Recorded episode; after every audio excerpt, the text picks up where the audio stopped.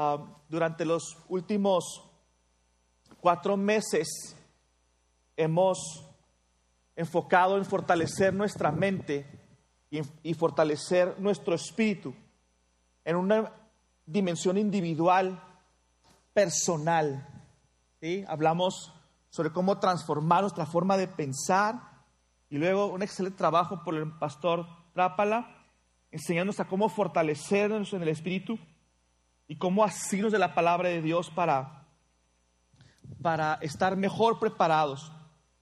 Y hemos, si lo podemos resumir así, hemos estado hablando, enseñando, instruyendo para fortalecer el yo. Es el yo espiritual, pero es el a nivel personal. A partir de esta serie eh, que hemos titulado La Iglesia Virtuosa, vamos a estar enfocándonos en el nosotros. Diga conmigo nosotros. Ah,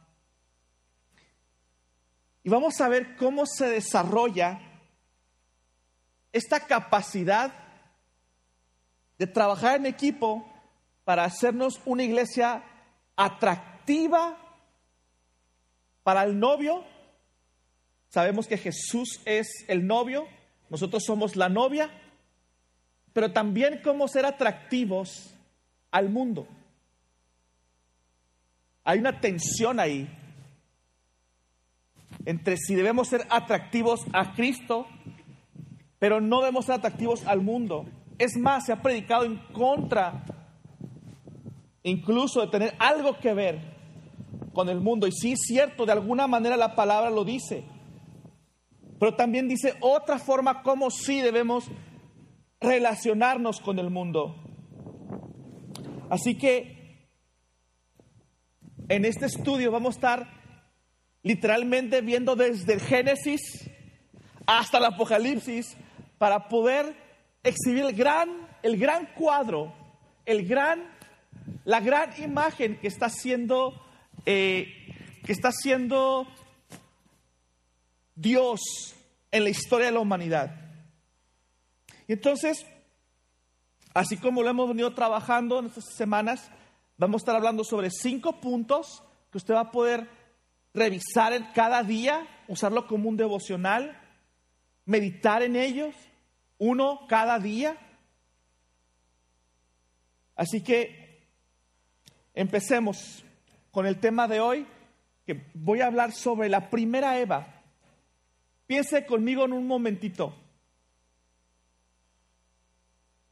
Así como dijo Pablo que había un primer Adán y un postrer Adán, también hay una primera Eva y una postrer Eva. Cuando leemos la Biblia, queremos sacar todo lo que hay en la Biblia acerca de Jesús. El lente de Jesús. Es el que nos da el enfoque adecuado para ver todo el mensaje de Jesús en la Biblia, desde el Antiguo Testamento hasta Apocalipsis. Pues también, también podemos ver a la iglesia ahí en sus figuras y tipos anteriores, en formas escondidas y que poco a poco se va revelando hasta que llega el Nuevo Testamento y ¡zas! se abre, se despliega a todo color la encarnación, la manifestación de la iglesia. Y entonces, los cinco puntos que vamos a enfocar el día de hoy Voy a irme, tratar de irme lo más sencillo y al punto. Y así como cualquier, como cualquier pintor que escoge un, un lienzo para pintar su cuadro, imagínense que este es el lienzo que escojo. Hoy vamos a hablar del lienzo. Antes que de la pintura, vamos a hablar del lienzo. Dice la palabra de Dios en Génesis 2.8 lo siguiente, que Jehová Dios plantó un huerto en Edén. Y el primer punto es que Dios ha plantado un huerto. Y quiero que pienses conmigo en eso tantito. Un, huerto, ¿qué es un huerto?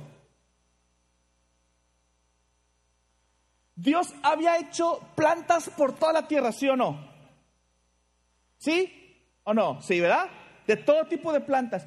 ¿Por qué Dios sembró un huerto? El huerto tiene algo distinto que el resto de la naturaleza. Un huerto es un lugar concentrado, cuidado, atendido, donde hay una alta densidad de plantas sembradas a propósito para sacar un beneficio, ¿sí o no? ¿Sí? Eso es un jardín, un huerto. Bueno, entonces en un huerto hay tierra, hay agua, hay sol, hay protecciones alrededor, ¿sí o no? Bueno, ahora pensemos en las ciudades en que vivimos. Las ciudades también son altas concentraciones donde hay mucho tipo de cosas en donde a través de la interacción y del trabajo, porque un huerto es un lugar de trabajo, también las ciudades son un lugar donde se concentra el trabajo para que pueda prosperar la comunidad. ¿Sí me explico? Quiero que vea esta similitud entre un huerto, el huerto que Dios plantó es como un modelo embrionario, es la forma más elemental, más básica para el sostenimiento de la raza humana. ¿Me está siguiendo? Las ciudades ahora son un un desarrollo, un modelo más complejo del desarrollo de Dios para la humanidad. Esto no parece muy espiritual. Ahora vamos a ver de qué, cómo se conecta. Porque está hablando de jardines y de ciudades. ¿Qué es esto? ¿Qué tiene que ver con la Biblia? ¿Qué tiene que ver con mi necesidad? Aguánteme tantito. Entonces, el huerto es una forma muy bebita de una ciudad. Y Dios plantó ahí a Adán y a Eva. Y dice la palabra de Dios en Génesis 2.15 que plantó ahí a Adán para dos cosas en el huerto. Para labrarlo y para cuidarlo. Dos cosas básicas. Díganme, eh, dígame si eso ha cambiado.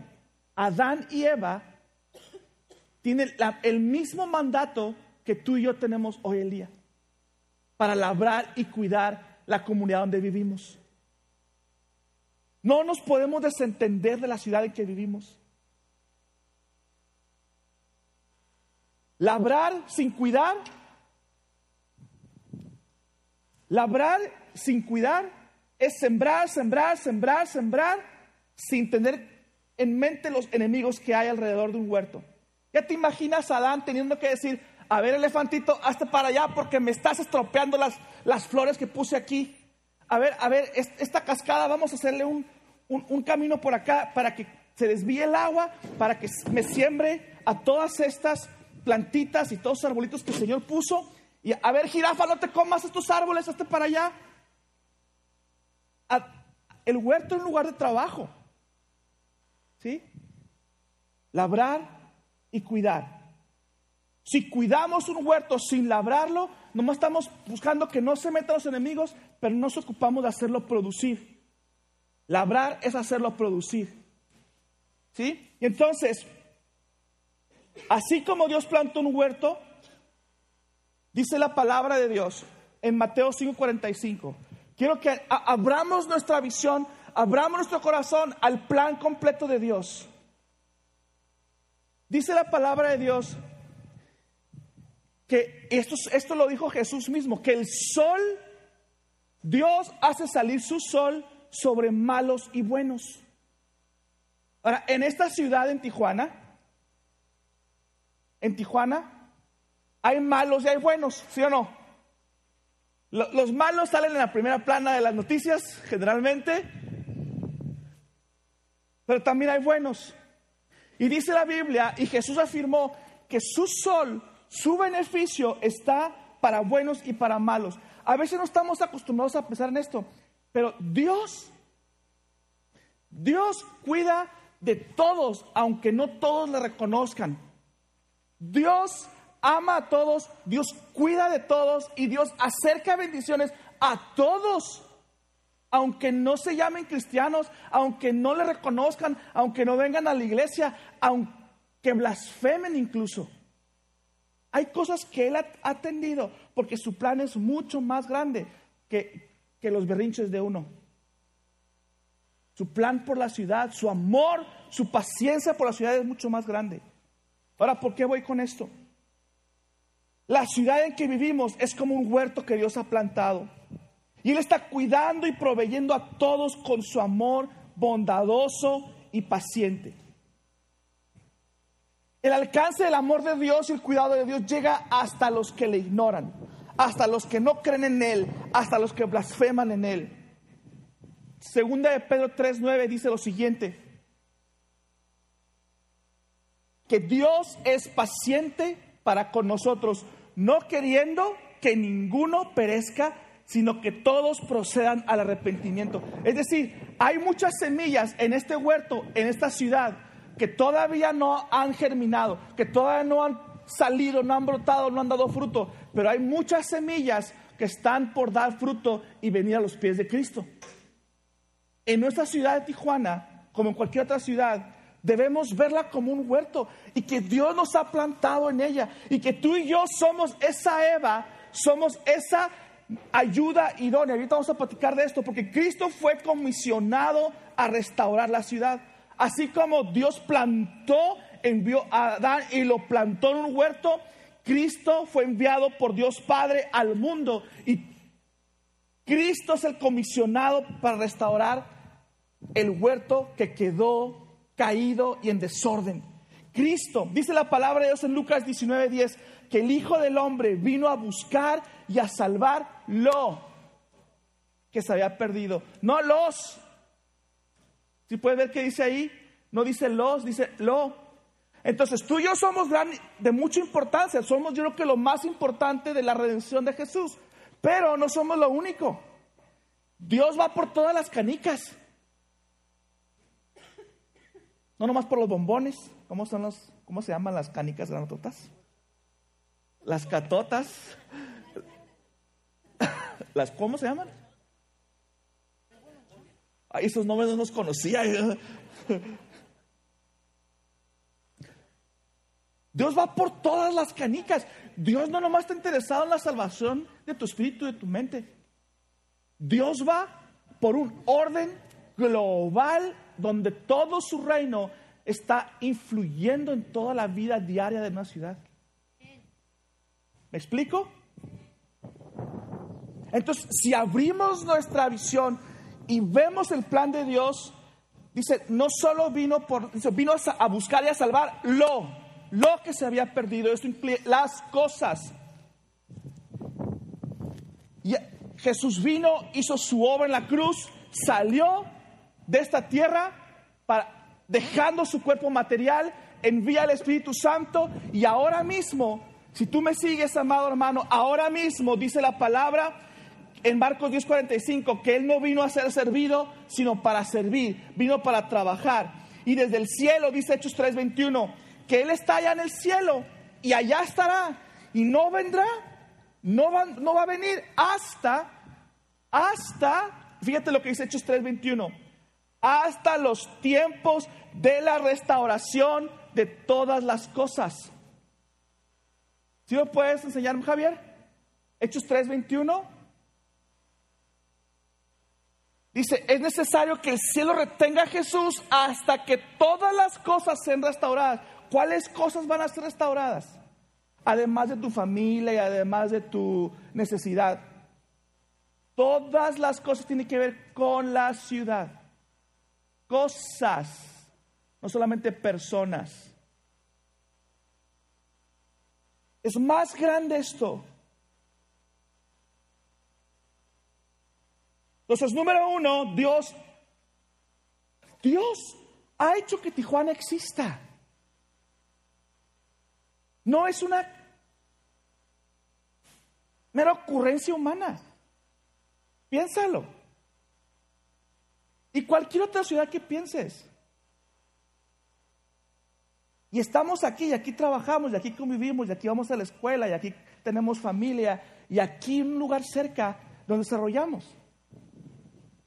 Dios está interesado en toda la ciudad. Y, y, amados hermanos, tenemos que aprender a ver nuestra ciudad con el mismo amor y la misma visión con la que Dios la ve.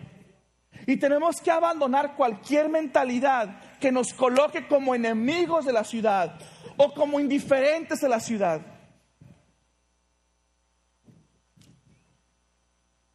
Y tú y yo, es el paso número tres, punto número tres, tú y yo, la iglesia, somos la ayuda idónea para cuidar y restaurar esta ciudad.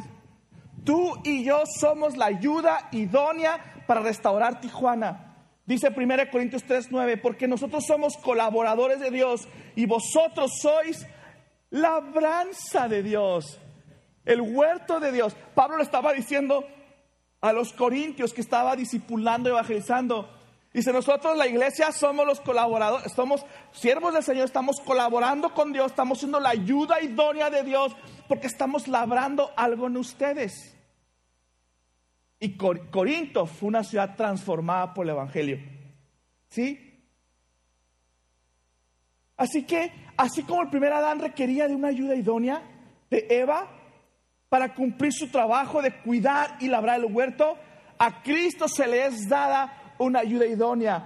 Al posterior Adán se le ha dado la iglesia. ¿Sí? Así que ahora mismo Ahora mismo, Cristo está ocupado labrando todo este, este mundo. Y su plan, su ingenio, sus diseños, sus planes, sus estrategias, y se vale de cuánta gente se deje ayudar, se deje guiar por Él. Él no nomás está viendo por sus templos, Él está viendo por toda la nación. Él está viendo por todos por toda la ciudad.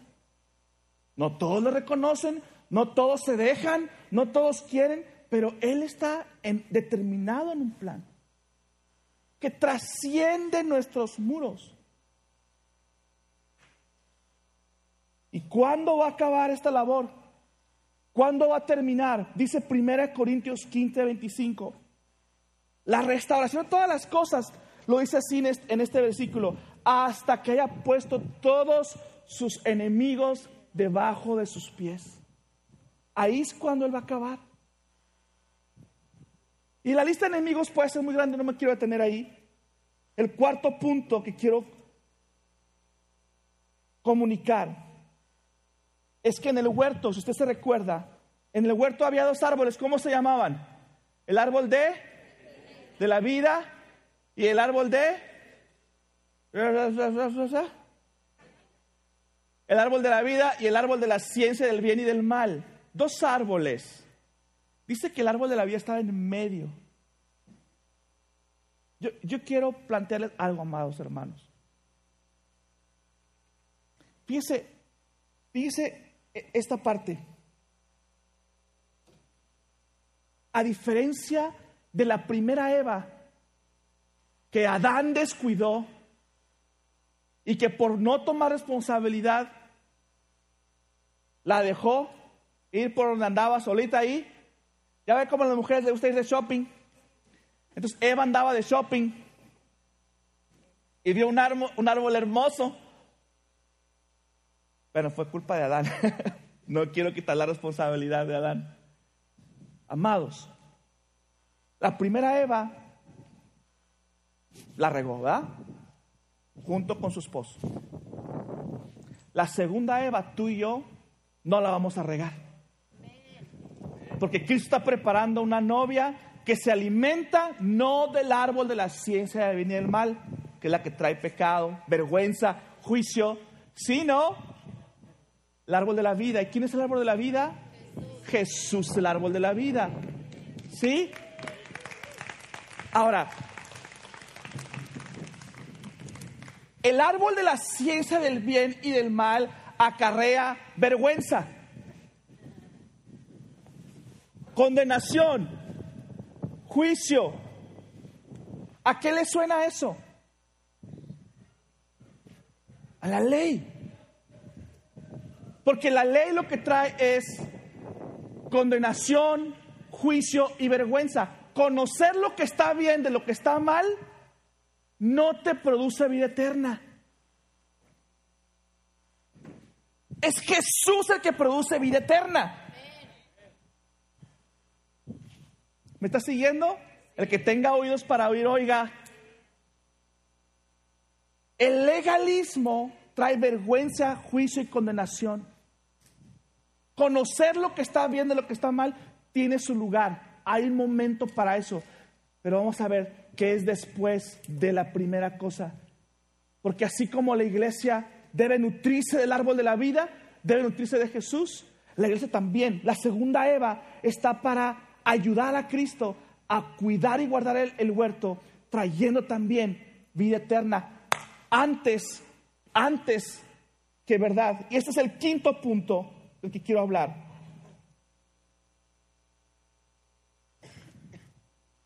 Dice la palabra de Dios en, en Proverbios 3, 4.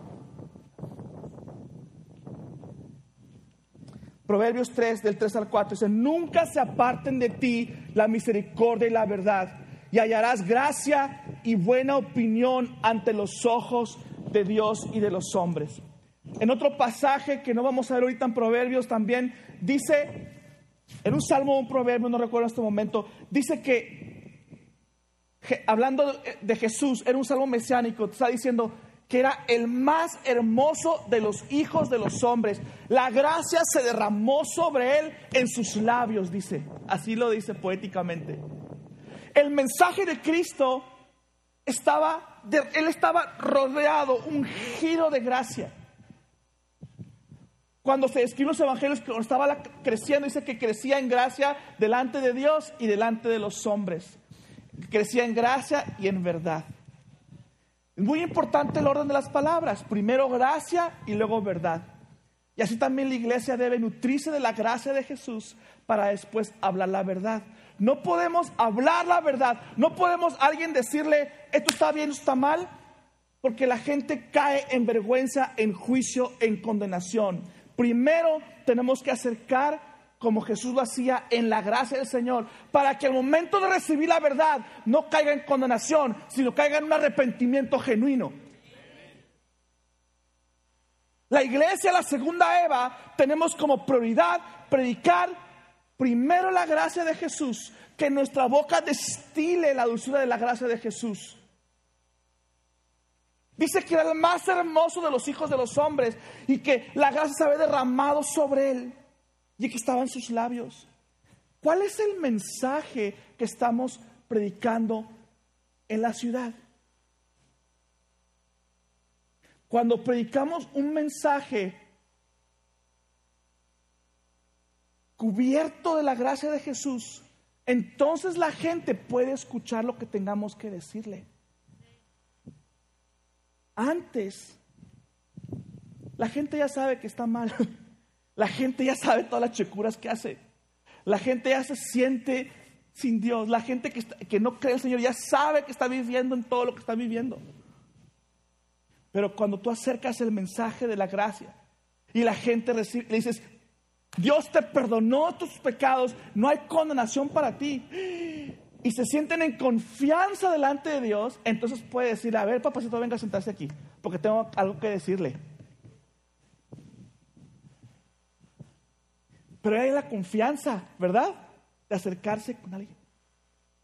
Y a veces venimos con la espada.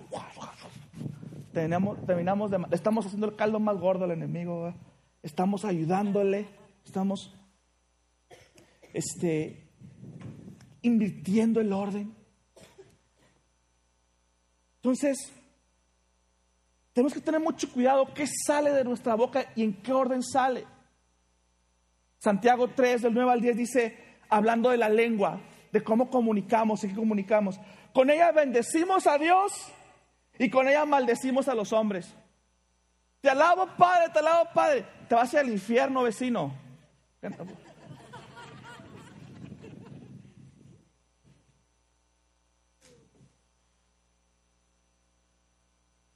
Dice, de una misma boca proceden bendición y maldición.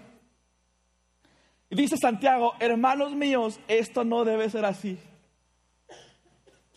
Entonces la solución es hablar bendición también a sus hermanos. ¿Cómo si lo merece? ¿Cómo si me tira la basura en mi banqueta? ¿Cómo si patea a mi perro? Pues tampoco tú lo mereces. Ahora, no se trata de hablar gracia a expensas de la verdad. No estoy diciendo que no prediquemos la verdad. Cuando alguien está mal, hay que decirle, pero hay un momento, repito, hay un momento para eso. Y ese momento es después de predicarle que no hay condenación para él que, que está en Cristo. Lo acercas a Cristo. Le dices, estás en los brazos del Señor. Y cuando le hablas la verdad, hijito, mira, aquí, esto que estás viviendo no es congruente con lo que Dios dice que eres. Dios dice que eres santo y andas acá fornicando. No es congruente, ¿verdad? Ah, pues lo guías al arrepentimiento. Después se edifica entonces con la verdad sobre la gracia para que la verdad produzca un genuino cambio de pensar y de actuar. Y la persona que haya cometido injusticias pueda restituir hasta donde pueda las injusticias. Y que la persona que, que se ha arrepentido y que restituye con, las, con lo que puede, pueda dar su vida completa a Cristo, entregarla, donde ya no es Él, es Cristo en Él. Pero eso no se logra a bibliazos. Se logra primero diciéndole, no hay condenación.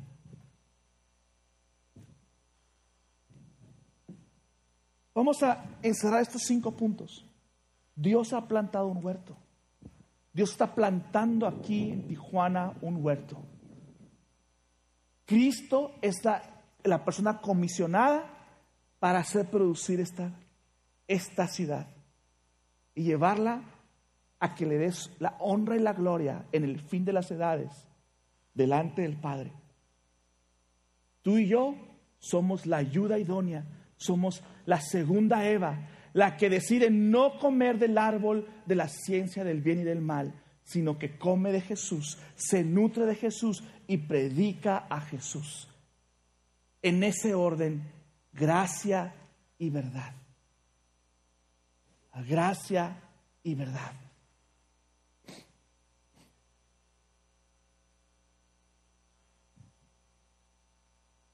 Juan 1.14, con esta palabra, con este quiero cerrar. En Juan 1.14, el apóstol Juan,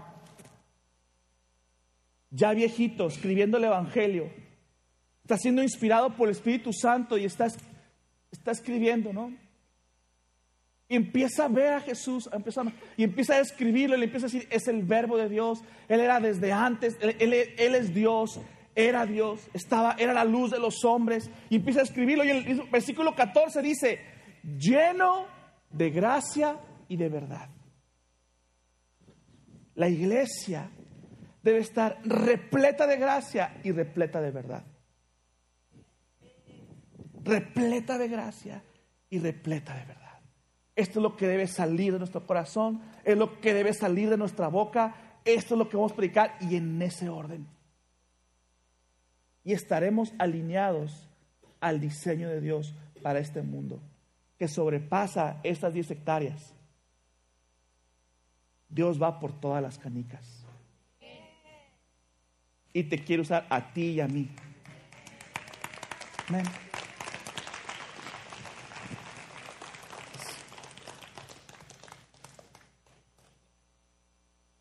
¿Quieres ser parte?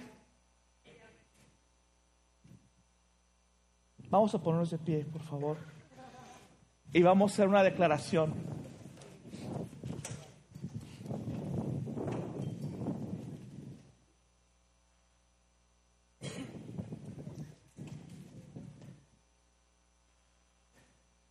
Vamos a enfocarnos en estas preguntitas muy sencillas. Primero, ¿qué actitud has tenido hacia la ciudad? Yo no sé, estás aquí a la, en Tijuana a la fuerza. Te trajo a tu esposo porque con tu trabajo y odias Tijuana porque está muy fea. Yo no sé, ¿verdad? Eh, o, o, este, te deportaron y no sabes cómo salir de aquí. Tres, aquí naciste. No sé, pero en buena onda quiero, quiero tocar esa parte.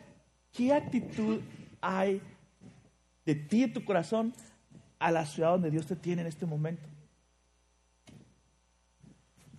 Cualquiera que sea, yo quiero invitarte a que sea, a que la lleves a decir, yo la adopto. Es el, es el huerto que Dios está plantando y no la voy a ver con indiferencia. No puede ser que haya otra gente más involucrada en la ciudad que nosotros. No, no, no, no, no me lo, no lo recibo.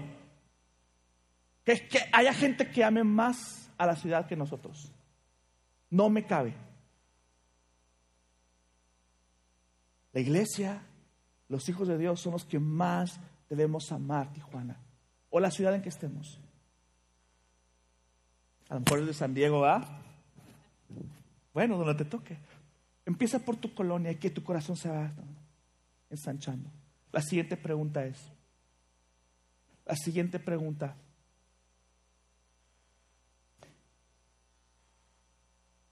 sabes que Cristo es el comisionado y que Él no va a regresar hasta la restauración de todas las cosas.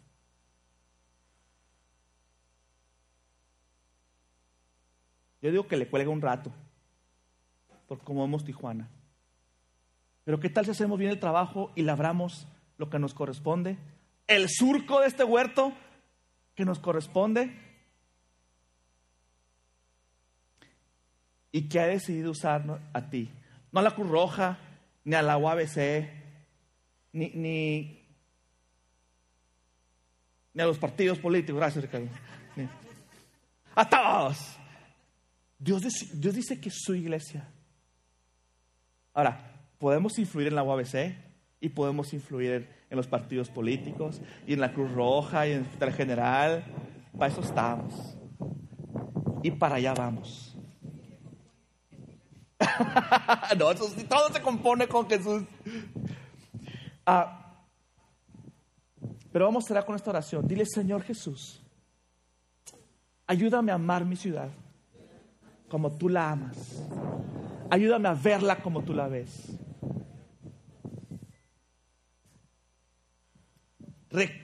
reconozco que tú, que tú fuiste enviado para labrar este huerto y que no regresarás hasta que sea restaurado todas las cosas.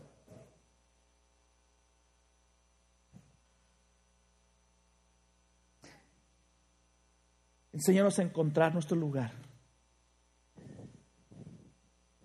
Padre, en el nombre de Jesús yo oro por la congregación. Espíritu Santo, en el nombre de Jesús yo declaro que mis hermanos reciben una revelación clara y más amplia del diseño de tu iglesia para Tijuana. Que somos parte de algo más grande, más, más grande. Enséñanos a hacer tus manos para labrar y cuidar este huerto. Cuidarlo